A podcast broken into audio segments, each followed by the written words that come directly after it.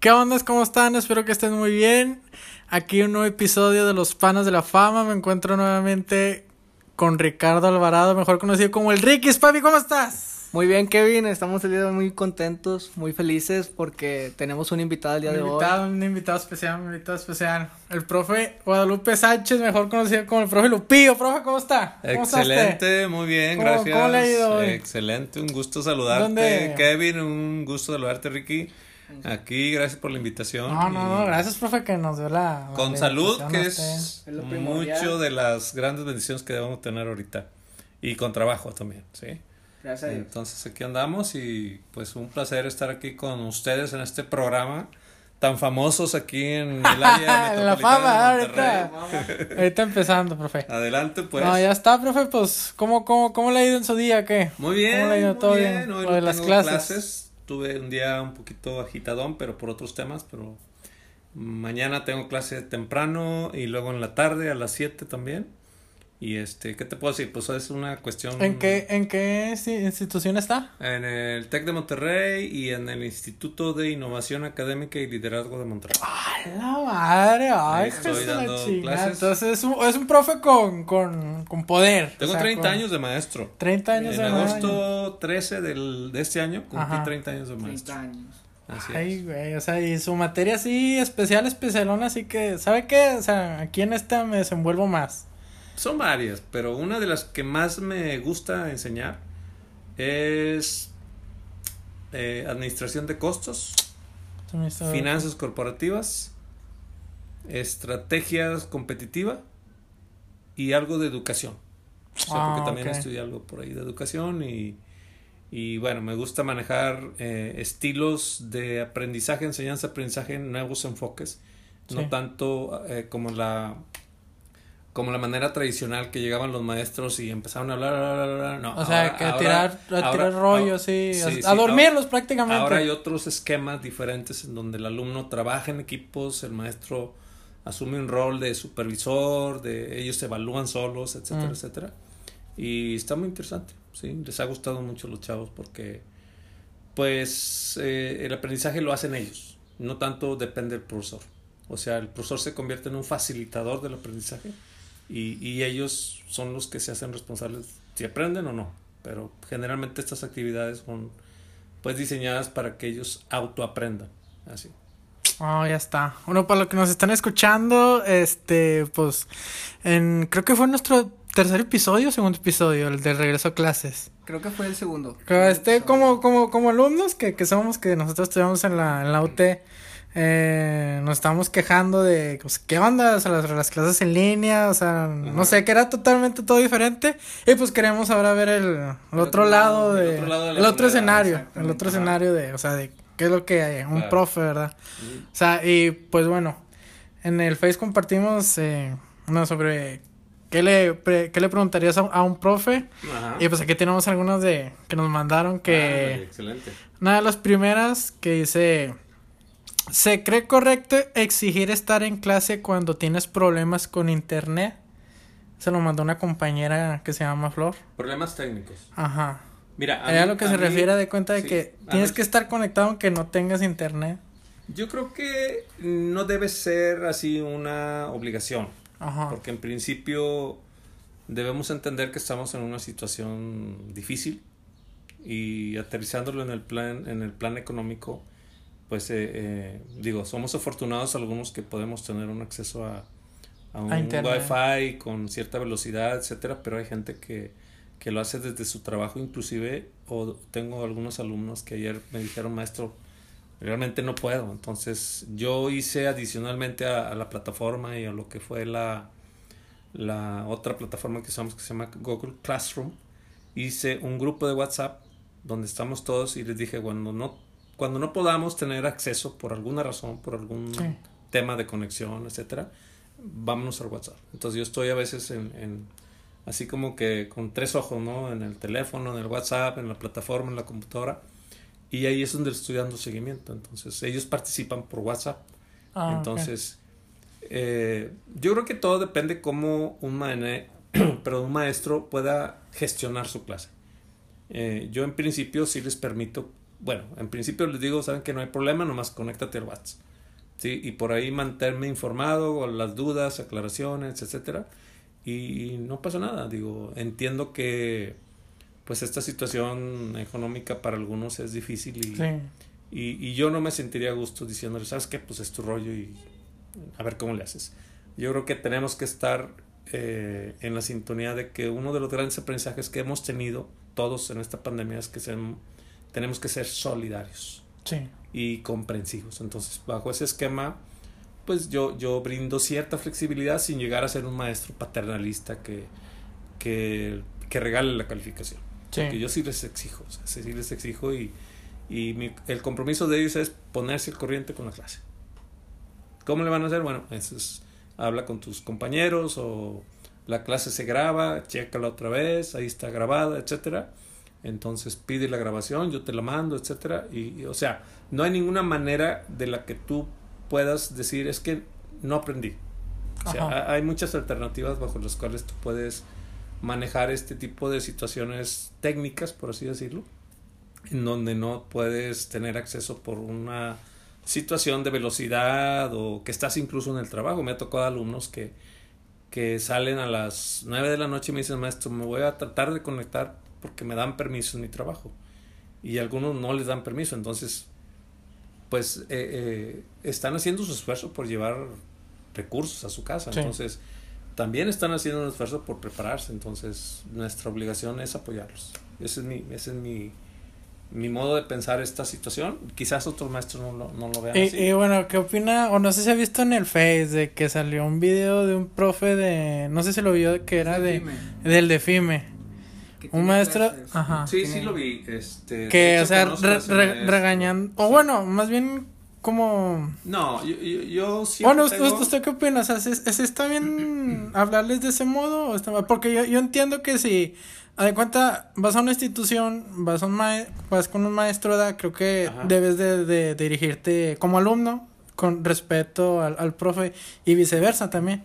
O sea, con respeto. Ya otra cosa, sí, no sé si afuera de clases se llevan, ¿verdad? O no sé. No, me imagino fuera que... de clases sigue siendo tu maestro y tú sigues siendo un alumno. Merece respeto como, como el alumno merece respeto. Pero yo siempre en mis clases jamás les falto el respeto. Jamás les digo pero bueno. Perdón por las palabras, pero jamás les digo güey. No, no, usted diga maldición, usted siéntase liberado. Jamás les digo vato, jamás les digo eh, mensos. Me tocó ver ese video del que tú hablas, Kevin. Y, pero y la, realidad, la realidad es que creo que sí fue un error muy grave del profesor, porque aparte era una persona con una situación personal especial, digamos. Ajá. Y se oyeron, por lo que yo vi en ese video, unas malas palabras que nunca se deben decirle a un alumno. Porque cuando, cuando cometes esa falta de, de no respetar a esa persona en su integridad con ese tipo de palabras, la realidad es que se pierde todo. O sea, ya se perdió el respeto y cuando se pierde el respeto realmente se perdió el interés por la clase, se perdió tu pasión inclusive por tu carrera. Porque dices, oye, si así van a ser esos maestros, pues mejor me voy a otro lugar a, a, buscar otra carrera o otro curso, etcétera, ¿no? Entonces, eh, una de las cualidades que debe de tener un buen profesor es mantener esa línea de respeto. Sí. Mantener esa línea de respeto. Sí, es lo que yo también le voy a decir, porque a veces como que, bueno, no sé, todos, ¿verdad? Hay algunos que los profes son más alivianados, así, o sea, y los alumnos son bien cabrones. Sí, sí. O sea, que, que, que se pasan de lanza ah, con, el, con el maestro. yo... yo... creo que hay que tener una línea balanceada entre, oye, tranquilo, o sea, los voy a tratar, pero con respeto, o sea, con un tono un tono, este, que me digas, oye, tranquilo. Sí, uno debe ser enfático, pero respetuoso. Sí. Uno debe ser eh, determinante, pero respetuoso. Este, y generalmente al principio de cada curso, nosotros, al menos en, en, lo que nos han enseñado en la parte pedagógica, es que tenemos que dejar bien claras las reglas del, del juego, de todo el curso. Entre ellas, cómo se va a evaluar, cómo vamos a valorar las tareas, cómo vamos a valorar la participación en clase, etcétera, etcétera, etcétera, ¿no? El código de vestimenta, inclusive ahorita obviamente pues con la pandemia pues no, no aplica, pero eh, cuando son clases presenciales pues yo no permito que entren en short. Porque Ah, estamos, no, estamos pues, en una, pues, o sea, es una en institución, es una- que universidad ya. En chor y en tenis. No, y, pues. y, y no, es, o sea, es un trabajo formal que merece el respeto como tal. Entonces, entonces ahí, eh, en ese primer día de clases, de clases perdón, definimos todos esos parámetros, ¿no? Y uno de ellos tiene que ver con el respeto. Ustedes me pueden decir Lupe, Guadalupe, profesor, me pueden hablar de usted, de tú, mientras no haya un, eh, una, eh, no- mientras no se cruce una línea en donde ya me, te Lo dirigiste, insulten, te dirigiste sea. a mí y me dijiste, oye, güey, no, espérame. O sea, ya mejor con tus amigos lo puedes hacer, conmigo no. Aquí se respeta. O sea, ¿por qué? Porque estamos modelando conducta. Y si modelas conducta, estás enseñando también eso. Sí. ¿Sí, sí me explico? O sea, Sí, sí. tú eres un ejemplo también. Entonces, no nada más es la clase de finanzas, es también yo con, con mi actuar estoy enseñando algo. Imagínate que yo llego y, y con palabrotas y, y denostando a un grupo de personas o a una persona. Pues ese actuar mío ya está diciendo mucho de quién soy yo. Por más que yo les haya dicho yo soy fulanito fulanito y tengo estos grados, etcétera, en la realidad ellos están decodificando toda esa información, no tanto por lo que dije, pero más bien por lo que hago. Entonces es importante que, que quede muy claro que el respeto es bidireccional, o sea, es de aquí para allá y yo exijo lo mismo de allá para acá. Sí. Bueno, continuaremos con la siguiente pregunta. Este, profe Lupe, aquí dice un, un, un amigo, Ricardo Valdés, le mandamos un saludo. Este dice, ¿por qué se convirtió en profesor y qué le gusta lograr personalmente con los alumnos?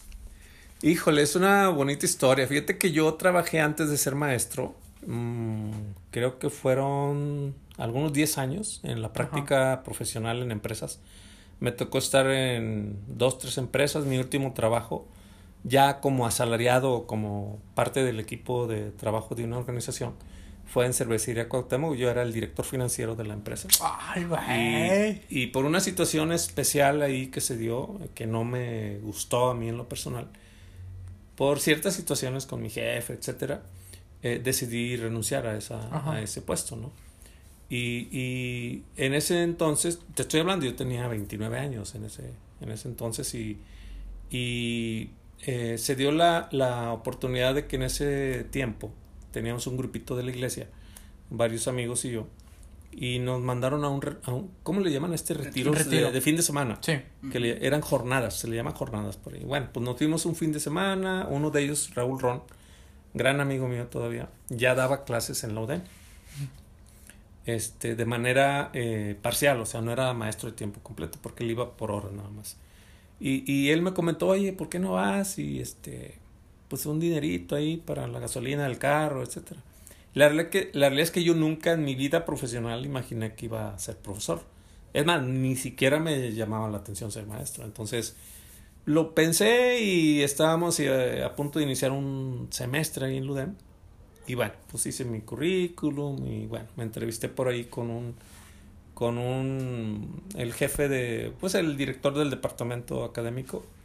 Este, y como yo ya había eh, tenido la maestría, había logrado eh, estudiar una maestría que me patrocinó la cervecería Cuauhtémoc porque era una prestación que ellos que ellos le daban a sus empleados. Entonces yo, yo tomé la, la decisión de, de tomar la maestría y sí fue algo pesadito porque trabajar y estudiar pues era, era, era pesado, pero valía la pena. Entonces yo logré sacar mi título. Entonces cuando yo me presento a, a- con este, eh, el doctor que me atendió ahí, jefe del departamento de acá, académico de Controladuría y Finanzas, la primera pregunta que me hace es que si tenía maestría, le dije, sí, aquí tengo mi título. Y me dijo, vengas el lunes. Yo no recuerdo qué día era de la semana, pues me dijo así, vengas el lunes. Y pues ahí te encargo, pues yo nunca me había parado en un grupo, yo nunca había estado al frente de un grupo como, como maestro. Entonces me asignó eh, tres clases, una de contabilidad financiera, nunca lo voy a olvidar, eh, administración de costos y la otra era contabilidad administrativa.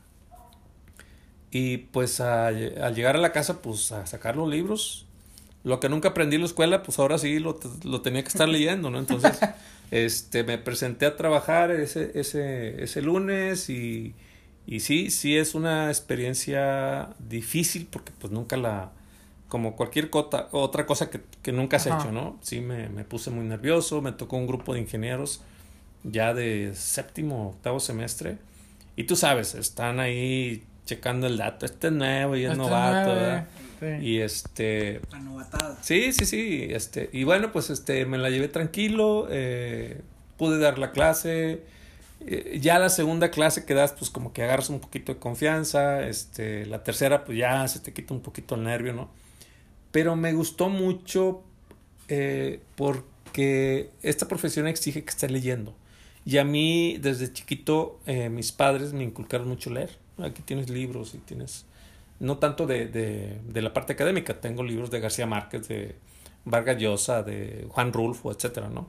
Entonces, toda esa parte de la lectura, pues siempre me gustó. Entonces, volver a tomar libros académicos y leerlos no me costó a mí un, un trabajo así enorme.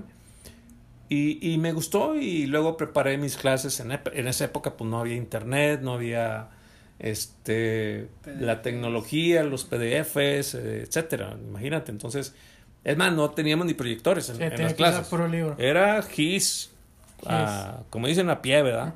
A mano y en GIS y, y bueno, poco a poco eh, el ser humano tiene la capacidad de ir generando habilidades conforme las va practicando. Y eh, se acaba ese semestre y eh, hablan conmigo otra vez y me dicen, maestro, es que ahora le queremos dar seis cursos, o sea, de tres, el siguiente semestre me dieron seis. Y, y pues ya era más trabajo. Yo todavía no era profesor de, de planta o, o de tiempo completo, Ajá. me pagaban por horas. Era muy poquito, y, pero, pero realmente ahí empiezas a entender que, que uno, una de las cosas que uno gana en un, en un trabajo, cualquiera que sea, es uno es el económico Sí. Que tiene que ver con dinero. Nunca vas a regalar tu trabajo. Y el otro tiene que ver con la recompensa acá adentro, que dices, este, este trabajo me causa una satisfacción. O de sea, que de, es- de lograr algo. Ah, de lograr ellos. algo para ti, pero, pero básicamente cómo estás impactando la vida de otros. Ah, ok. Y eso no, no se mide con dinero. Pero es una de las grandes satisfacciones que tú puedes tener en cualquier trabajo.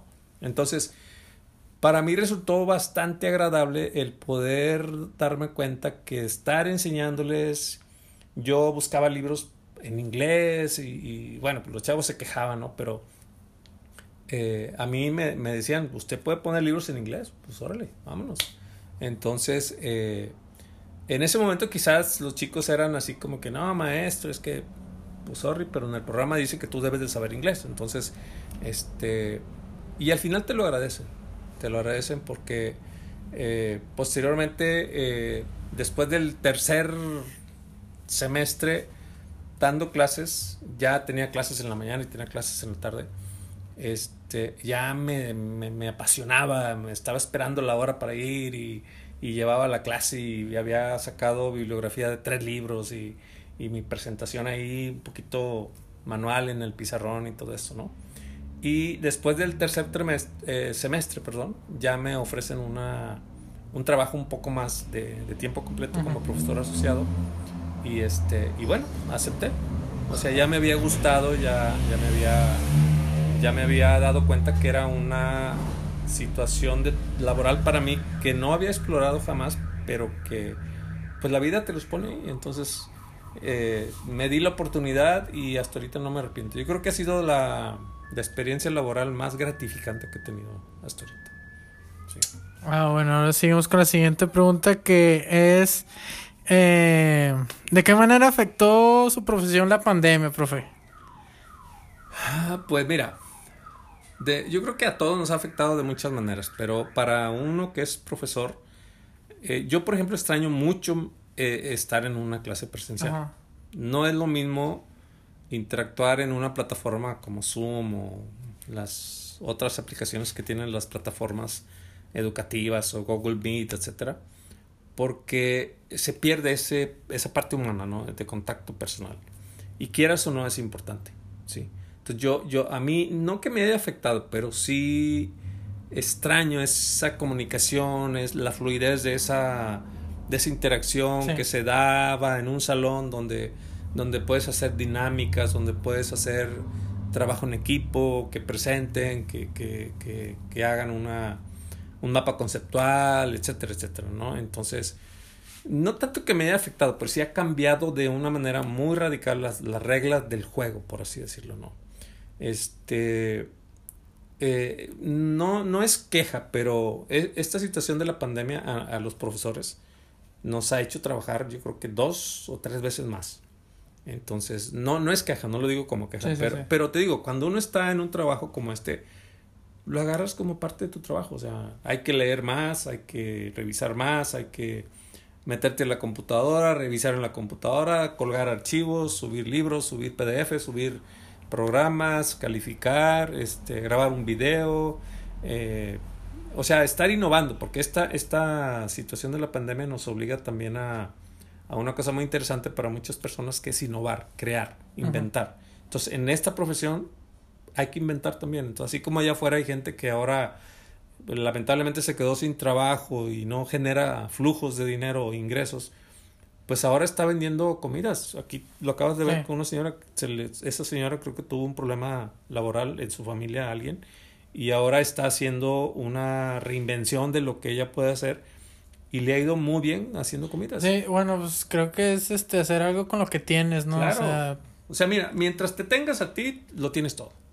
Es, es echarle vuelta a la imaginación, crear, ver las oportunidades de, ok, estamos en una crisis, es importante reconocer que tenemos que cuidarnos, tenemos que, que tomar precauciones para, para todos, especialmente para los adultos mayores, pero también ver dentro de esta situación qué se puede hacer también adicional que le pueda beneficiar a, a en este caso a los alumnos o saliéndome de este esquema en a los consumidores de un, de un, de un producto, en este caso las comidas. ¿sí? No sé si ustedes se han dado cuenta, por ejemplo, del auge que han tenido los negocios online, en, en, Facebook, en Twitter, etcétera, ¿no? Entonces, pues ahí están las oportunidades. Hay gente que ha perdido completamente sus ingresos y los ha repuesto de una manera impresionante, reinventándose e incluso saliéndose del giro. Hay gente que es mercadotecnista y ahora anda vendiendo tacos. Lo cual no es malo. O sea, cualquier profesión, mientras sea una situación laboral eh, digna, que te dé ingresos, no pasa nada. Digo, es, es, es, es parte de, de, cómo nos debemos adaptar nosotros a, a, situaciones como esta. Bueno, y esto, bueno, las clases en línea, usted, para usted es más difícil ahorita. O sea, es más difícil las clases en línea que eh, cuando eran presenciales. Mm, mira, no, no que sean más difíciles. ¿O es un poco más tedioso? Eh, no, tampoco, porque eso implica que no te guste. Yo creo que la parte administrativa de gestionar las clases se ha vuelto un poquito más de, que le dediquemos más tiempo. Esto. Sí, o sea, no puedo decir que sea algo que me disgusta o que algo que, que odio, ¿no? Yo, yo, yo por ejemplo, despierto a las 7, 6 de la mañana y ya estoy viendo qué información les voy a mandar, este, qué archivo les voy a colgar, eh, qué, qué libros les puedo compartir para que hagan una actividad, este, eh, en fin, eh, o sea, constantemente, no, no me cuesta, no me cuesta porque te digo, volvemos al tema de que si te gusta, te apasiona, ya lo hiciste. Entonces ya no lo vas a ver como trabajo, lo vas a ver, pues me la estoy pasando padre. ¿Sí, ¿sí me explico? O sea, o sea no, es, no es, ay, voy a trabajar. No, digo, es, me divierto. O sea, me divierto en el buen sentido. No, no quiero decir con esto que, que las clases para mí son eh, una diversión. No, no, no. Diversión en el sentido de que para mí significa algo que no me quita, no me provoca estrés, no, no me quejo de que tenga que dedicarle más horas ahora de, en la administración de las clases. No.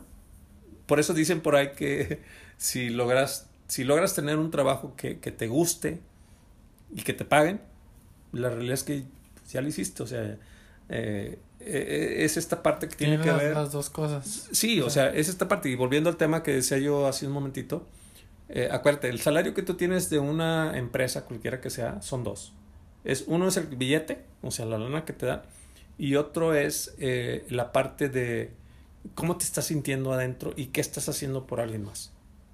Y en este, en este esquema de pandemia, una de las palabras que yo siempre menciono a mis alumnos, que creo que ha resultado el aprendizaje que todos deberíamos estar haciendo conciencia de eso, es la solidaridad. Entonces, solidaridad, compasión, altruismo, etcétera, etcétera. Y es una excelente oportunidad para poner a, a pues a la a disposición de, de, los que más necesitan nuestro tiempo, nuestra, nuestra comprensión, a lo mejor un billetito de 20 pesos, de 50, lo que sea. Pero ahí está la oportunidad de ser impactante o como dicen por ahí, de impactar la vida de otro. Y eso, esa satisfacción de ver la felicidad en alguien al que, al que le regalas un billete de, o una moneda de 10 o le regalas un lonche, etcétera, no te la quita nadie. Nadie, nadie, te vas con ella. O sea, uno se va de este mundo y dices, esto me lo llevo acá adentro. ¿Sí? El dinero pues se va a quedar aquí en una casa o en una cuenta bancaria, etcétera. Pero a lo que quiero hacer referencia es que esa es la otra parte que yo creo que debemos cultivar. Meternos a esa parte de esto me hace feliz. Porque realmente te hace feliz. O sea, el hecho de compartir es felicidad. Entonces, este, quizá esto no lo, no lo, no lo comentan otros profesores con sus alumnos, pero, por ejemplo, en el, en el TEC yo tengo una mentoría, una especie de coach que le doy a, los alumnos sobre esto. Y de veras que te piden a gritos, maestro, dígame más. Porque en ninguna clase ves esto. O sea, en una clase hablas de finanzas, en otra hablas de, de costos, en otra hablas de recursos humanos, de administración, etc. Pero en ninguna clase hablas de todo esto que estamos platicando ahorita. O sea, no hay un modelo educativo que te permita eh, incluir en una currícula de una carrera clases como cómo, qué es lo importante en la vida, por ejemplo.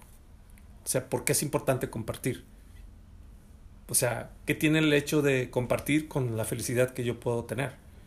Y eso, en este momento, la gente está urgida que le hables de eso. Ah, ok. Ahora seguimos con la siguiente pregunta que está un poco acá. Esta pregunta la acabo de leer y la verdad me da un poco un poco de risa, este. No, pues sí, sí. Ya está. Bueno. ¿Cómo, ¿cómo, este te sientes tú, papi? Pues mira, estoy, estoy un poco contento de saber cómo es la, la perspectiva de un profe en, en su vida laboral y tanto laboral y personal al momento de tener sus clases. Es muy diferente la forma de verlo de un alumno a un maestro. Este, ¿tú cómo lo, cómo lo estás sintiendo?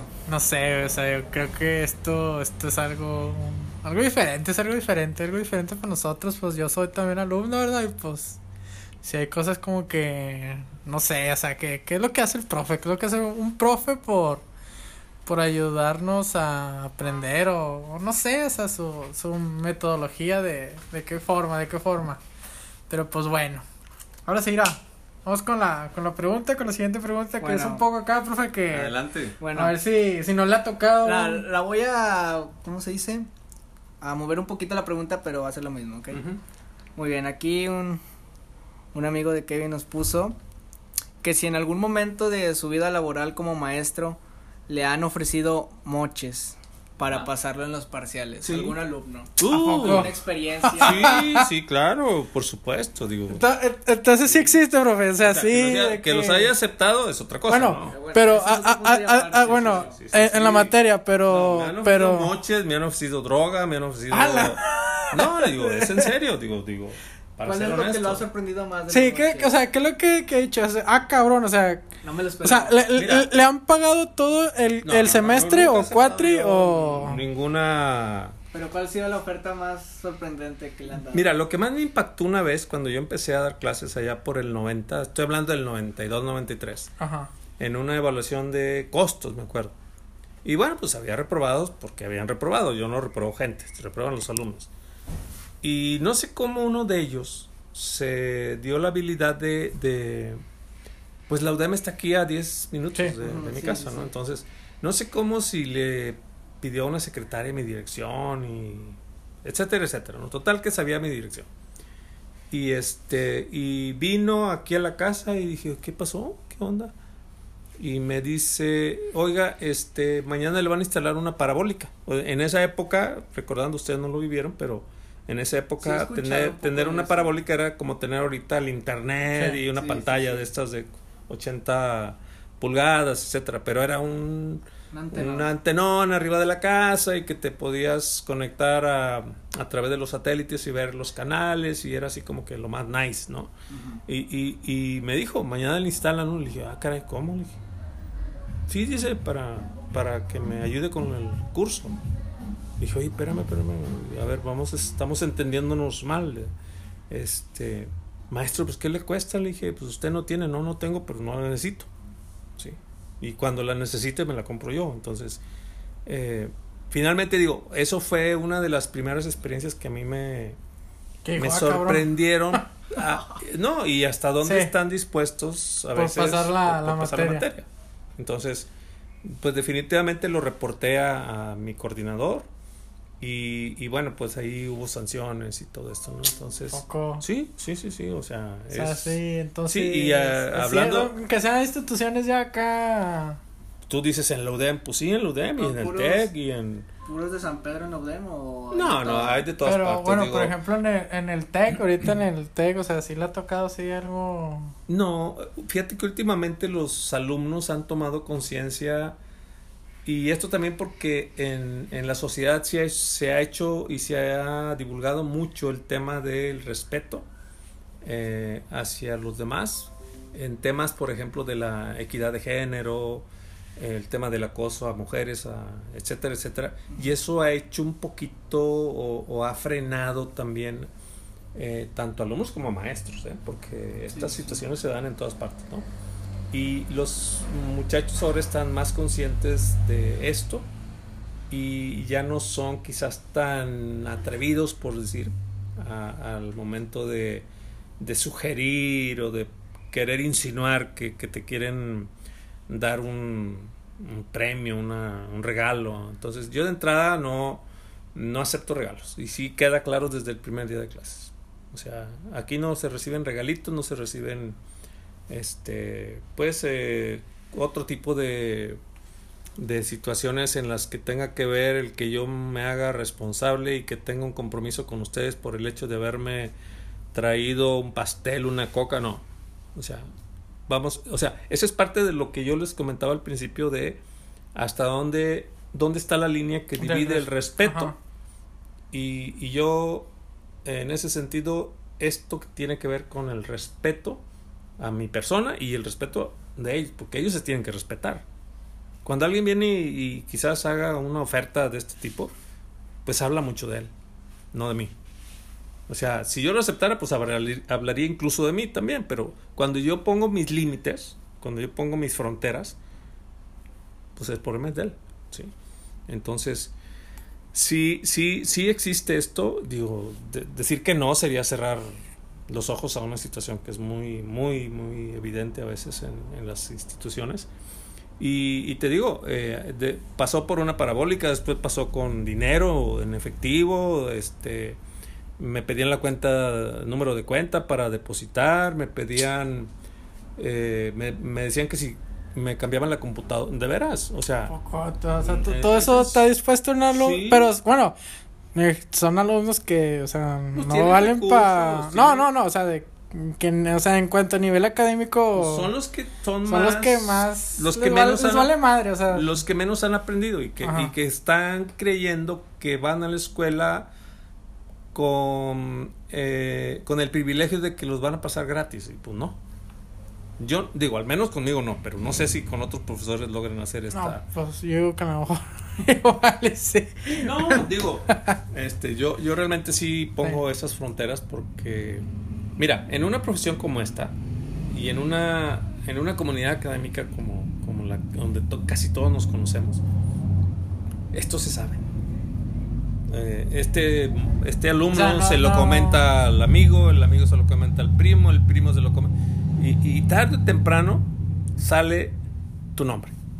Y así yo he sabido de situaciones de otras personas y pues con la pena, ¿verdad? Pero por eso hay que tener una actitud de rectitud, de integridad. Y, y, y, aunque no lo visualicemos así, pero es también de respeto hacia ellos. Sí, porque en el momento en que tú aceptas un trato de esta naturaleza, eh, le estás mandando el mensaje de corrupción. Tanto corrupto el que lo ofrece, tanto corrupto el que lo recibe. Y ahí les encargo el tema de corrupción en, estos, en estas épocas. Bueno, es exactamente lo mismo. ¿sí? Lo mismo, nada más que... trasladado, a un, a, trasladado a un ambiente académico. O sea, es exactamente lo mismo. O sea, no hay ninguna diferencia contra el empresario que va y le toca los partes al gobierno y le dicen no me cobres impuestos. Es exactamente lo mismo. Bueno, vamos con otra pregunta que es del Rodo. Rodolfo, le mandamos un saludo. Que dice: ¿Creen que exigir con las tareas en línea a los alumnos realmente están aprendiendo? Sí. exigir demasiadas tareas así. No, no, no. Es que no, no necesariamente. O sea, no sé. Así tareas a lo. No, no necesariamente volumen de tareas es igual a, a conocimiento adquirido. ¿Sí? Aquí otra vez, tenemos que ser creativos los maestros. Por eso en estas eh, circunstancias, en esta pandemia, uno tiene que repensar la manera en que puedes hacer que los alumnos aprendan por sí solos. ¿Sí, ¿Sí me explico? O sea, yo les pongo eh, informes de lectura, eh, por un lado, yo les pongo todos los días en la clase que se graba y todo, me tienen que hacer un, un, un breve resumen con un comentario personal de cómo impacta todo eso en su carrera para que piensen ellos y eso activa memoria de largo plazo, no tanto la memoria de corto plazo. Eh, no les digo que macheten un concepto de esta definición se le tiene y si y si no viene como dice el autor, pues no, tampoco, eso ya es arcaico en la en la en la parte pedagógica o de la educación. Pero sí hay que hacerlos pensar. Sí hay que hacerlos trabajar por ellos mismos eh, les pongo videos de, ahí tenemos un YouTube lleno de recursos pedagógicos, de procesos de producción, de, de, procesos de marketing, de procesos de intervención en auditorías administrativas. Y órale, me lo van a ver y, y quiero que me reporten en un documento y a veces los hago que me lo hagan a mano. A mano. ¿Por qué? Porque y no es por ser gacho, ¿eh? no, no es por ser gacho, porque nosotros como educadores sabemos que cuando tú ves un video o lees un libro y te piden plasmarlo en, en un documento escrito a mano, estás reforzando tu memoria a largo plazo. O sea, todos esos conceptos que, que tú estás plasmando en ese documento, a diferencia de que te lo aprendieras de machete, ¿sí? y que se queda en una memoria de corto plazo, presentas el examen, sales del examen y ya se te olvidó. Cuando haces este proceso, así como lo describo, y que lo, lo manualmente lo escribes y pones una conclusión personal, o, o, incluso se vale poner, no entendí esto, no me compliqué con esto, porque ahí ya estás dándote cuenta la necesidad de aprendizaje que tiene alguien. Entonces, eh, eh, esos, estas, esto, este tipo de actividades refuerzan mucho la memoria de largo plazo. La memoria de largo plazo es aquel, uh, aquel hardware o software que tenemos dentro en donde se archivan esos conocimientos y que permanecen para siempre. A diferencia de una definición en donde yo te pido que me la eh, pongas en el examen tal y cual viene en el libro. Creo, creo que para, bueno, si entiendes un tema, un concepto, o sea, lo entiendes, creo que si lo entiendes realmente es resumirlo en, en pocas palabras. No más de una cuartilla, es más, tres, tres cuartos de, de cuartilla y ya lo tienes. Sí. Y bueno, y en otro, por ejemplo, eso es lo que dice sobre las tareas. Eh, pues ha habido profes de que les dicen, ten el PDF y de lo que entiendas. No. O sea, así. ¿Qué, o sea, ¿qué, opina de esos profes de que le dicen a los alumnos, aquí está la rúbrica o las actividades y hazla como puedas? No, no, no. Yo, o sea, no, yo creo que el profesor tiene que ser guía también. O sea, el profesor también tiene que dar alineamientos, tiene que dar orientaciones, tiene que dar eh, pues eh, instrucciones, porque si sueltas un PDF así y, y léanlo, pues no, no, no tiene ninguna ninguna eh, validez en términos de que te garantice que el alumno va a aprender.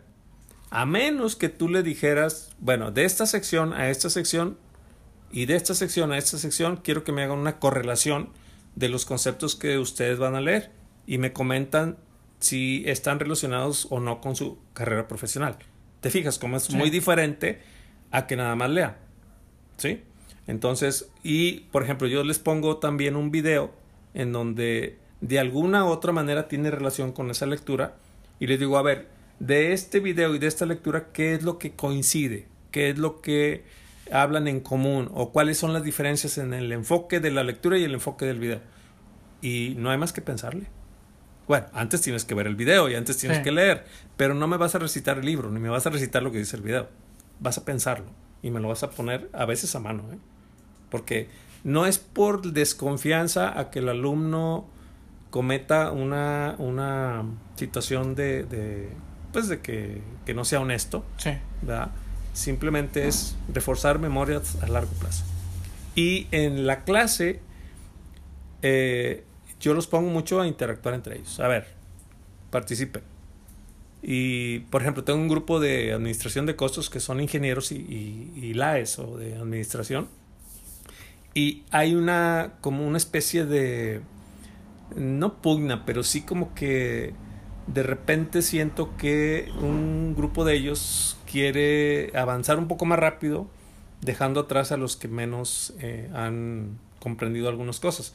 Entonces lo que pongo es que a los que ya comprendieron mejor, les, eh, ahí en la plataforma, a ver, explícale tú a fulanita que me está preguntando esto, contéstale tú. Acuérdense que la mejor forma de eh, aprender es enseñar. Sí. Entonces, ayer justamente, todos los días al final de la clase les digo, a ver, comentarios sobre la clase.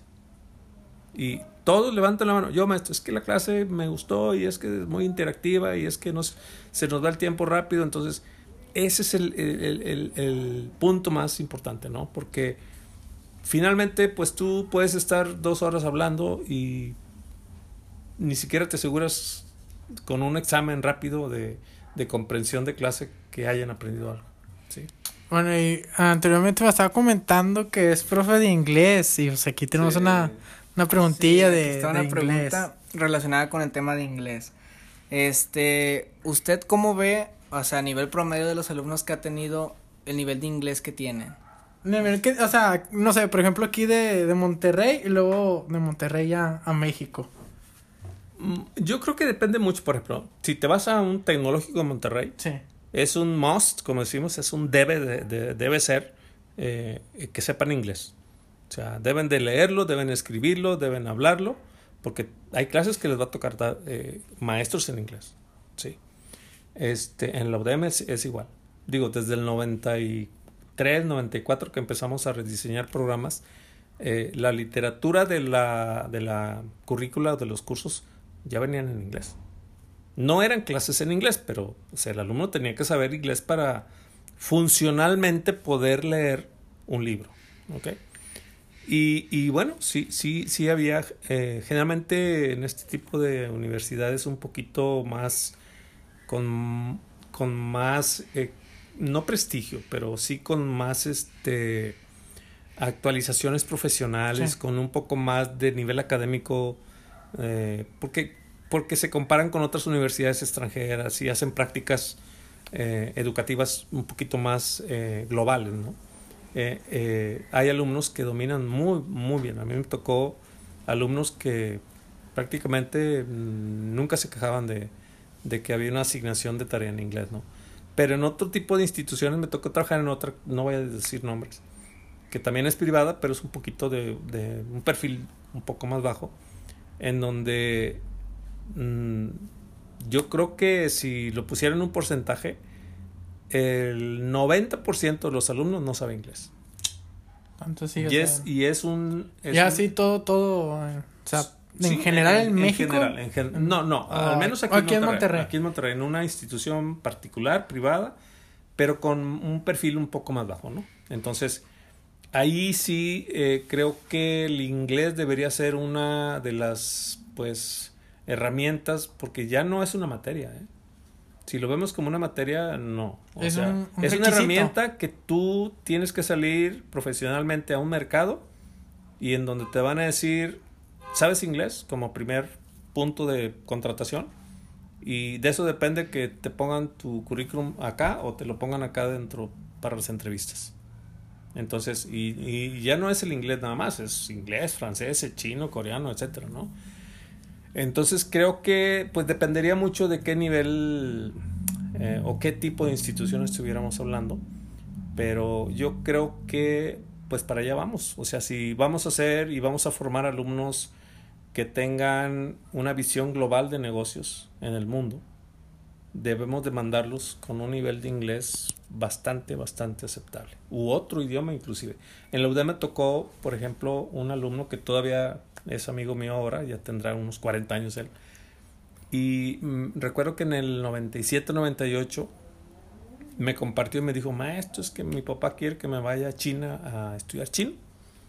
Pues su papá tenía una comercializadora y ya venía trayendo cosas de allá de, de este país. Y obviamente quería que, que su hijo lo apoyara en, en, las funciones del negocio, ¿no? Y se fue un año a China. Y, y llegó y siguió en, en, su carrera. Interrumpió por un año. Y este. Y posteriormente, bueno, pues se incorporó a su. al negocio de su papá. Y pues fue un chico muy exitoso porque después él. Él eh, salió de ese negocio porque quería tener su propio negocio y me platicaba, maestro, es que me están hablando de una compañía en Pekín, me están hablando de una compañía en Nueva York, porque dice, me entrevistaron en chino. Entonces, e, es una herramienta, o sea, un, un, segundo, un tercer idioma se convierte ya en una herramienta que te abre puertas increíbles. Sí.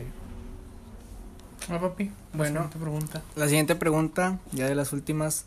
Este, aquí un amigo que se llama Caleb, le mando un saludo. Este, me pregunta, ¿Qué se necesita para mejorar la educación y por qué cada vez hay menos oportunidades laborales? ¿Qué se necesita para mejorar la educación? Bueno, yo creo que eh, tendríamos que segmentar esta parte de, no de la educación, pero de, de, de quienes ofrecen educación en México. Tenemos las primarias, tenemos secundarias, tenemos lo que es la prepa, tenemos la, el área profesional de las universidades y ahí tenemos públicas, tenemos privadas, igual en los en la parte de kinders, eh, primaria, secundaria, hay públicas, hay privadas, etcétera, etcétera, ¿no? Pero yo, yo siempre he dicho que México se ha rezagado bastante en cuanto a, a cómo se debieron haber actualizado los programas de educación de todos, de todos, de todos, eh, en el sentido de que ya no se haga tanto énfasis en el conocimiento es importante conocer, es importante saber, pero también es importante desarrollar habilidades. Por ejemplo, eh, desde el año 2000, en donde la carrera de contaduría y finanzas tuvo un desplome por una situación que se dio por ahí en Estados Unidos, este, nos fuimos a entrevistar en ese tiempo a reclutadores para pedirles, oye, ¿cómo los quieres? ¿Cómo, cómo, qué cómo necesitas esos insumos? O sea, ¿cómo necesitas de preparados a estos muchachos de contaduría de administración. Y nos decían, es que no tanto que sepan, sino, por ejemplo, que sepan trabajar en equipo, que sepan ser líderes, que sepan comunicarse, que sepan hacer presentaciones profesionales, porque la ortografía es uno de los grandes problemas que tenemos ahora, incluso con los maestros, ¿eh? ¿Sí? Que sepan resolver conflictos, que sepan manejar su estrés, ¿sí? Que sepan comunicarse eficientemente con, con, con otras personas en otro idioma. ¿Sí me explico? Entonces, eh, ya no es, es, importante el conocimiento, es importantísimo, ¿sí?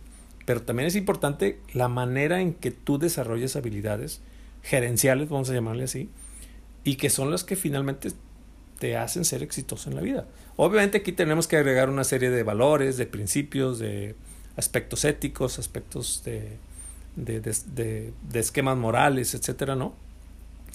Pero yo creo que en México nos hemos quedado un poquito atrasados con esto, tanto en la parte pública como en la parte privada.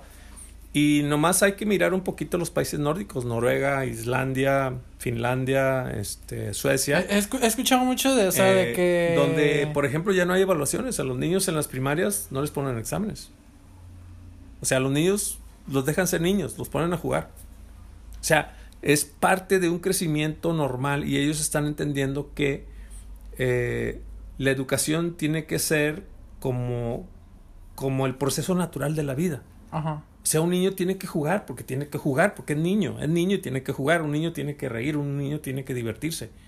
Pero en ese proceso, los profesores solamente están ahí monitoreando y están también aportando eh, una serie de elementos que los hacen aprender también cosas pero no les encargan tareas, por ejemplo. No les ponen exámenes. Les enseñan lectura, les enseñan idiomas, les enseñan ah, temas de valores, les enseñas temas de, de responsabilidad social, temas de, de, compromiso ambiental. Entonces, eso es lo que a nosotros nos ha faltado eh, en, este, en este esquema educativo. Y por eso estos países nórdicos son los que nos llevan una ventaja enorme eh, en, en, el tema de educación y por eso son prósperos y por eso son ricos y por eso son los, los más avanzados del mundo. Incluso más avanzados que Estados Unidos, que Canadá, que, que, que los otros países europeos, ¿no? Y, te estoy hablando en particular Dinamarca, Suecia, Finlandia, Noruega, eh, Islandia, etcétera, en donde pues eh, la educación tiene una vertiente completamente distinta a lo que... He, he escuchado eso, que la educación sí. es distinta a la que manejamos, en... bueno, la que manejamos en América, o sea, es, ¿Sí? es, totalmente diferente y que sería les ha funcionado, sí. o sea, ha sido... Porque ellos, ellos, ellos lo que están haciendo es algo muy interesante, pero también muy obvio. Están siguiendo el proceso natural de un, del crecimiento y el desarrollo de, de una persona. O sea, un niño cuando crece quiere jugar entonces ellos, le, no, ellos no coartan esa libertad y lo dejan jugar en la escuela. De hecho, ahorita que hice eso, ¿ha, ha visto la pues, los canales? O sea, conocer la pandemia, están tomando clases en, en, en casa. Uh -huh.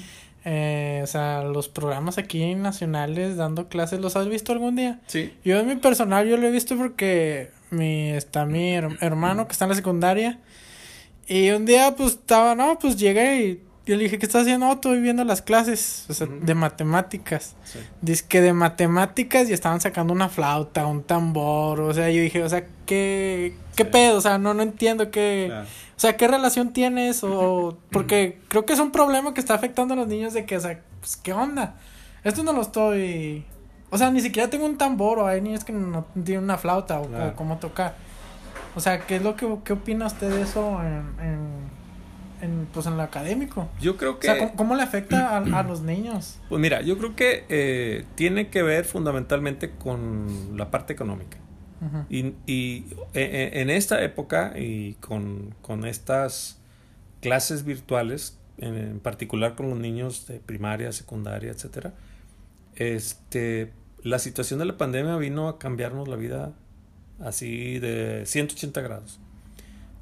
Entonces, nadie nos dijo que venía una pandemia. Sí.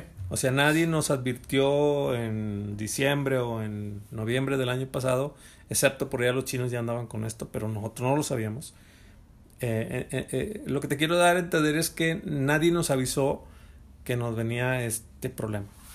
Entonces, bajo estas circunstancias en las que tuvimos que entrarle al, al toro, como decimos, uh -huh. ¿no? Por los cuernos, eh, pues ha sido difícil. Ha sido difícil tanto para la parte docente como para la parte de los alumnos.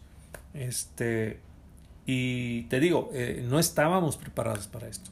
Y creo que si los niños sí estén aprendiendo, o sea, que sí realmente sí estén aprendiendo algo, porque hay, hay como que dos tipos de niño.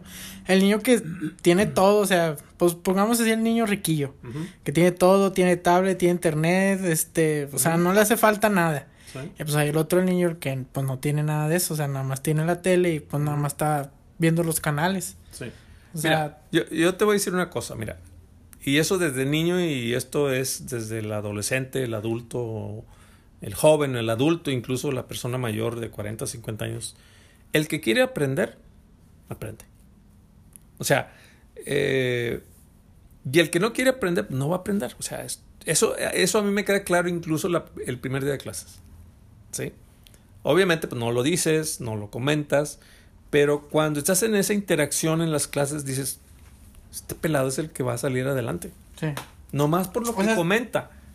Y no más por lo que me manda de tareas y me las manda. Es más, yo le asigno la tarea mañana, después de la clase, digamos a las 10 de la noche, y a las 12 del otro día ya la tengo ahí. Entonces dices, este pelado le interesa la clase. O sea, por eso te digo, el que quiere aprender, aprende. Sin embargo, me encuentro con personas que la fecha de entrega era, por decir hoy, a las 6 de la tarde. Y me están hablando, maestro, es que no, no pude. Y tuvieron cuatro o cinco días para hacerla. Entonces, vuelvo otra vez a lo mismo. O sea, el que quiere aprender, aprende. El que no quiere aprender, te va a es, siempre va a haber una excusa. Sí. O vas a poner en una prioridad diferente tu educación y vas a poner, pues, que la novia o que el novio que fuiste a trabajar o que o, no sé, X. Pero eh, en, ese, en esa jerarquía de prioridades, sí, hay gente que tiene muy claro que educar, educarse ellos es, es lo principal.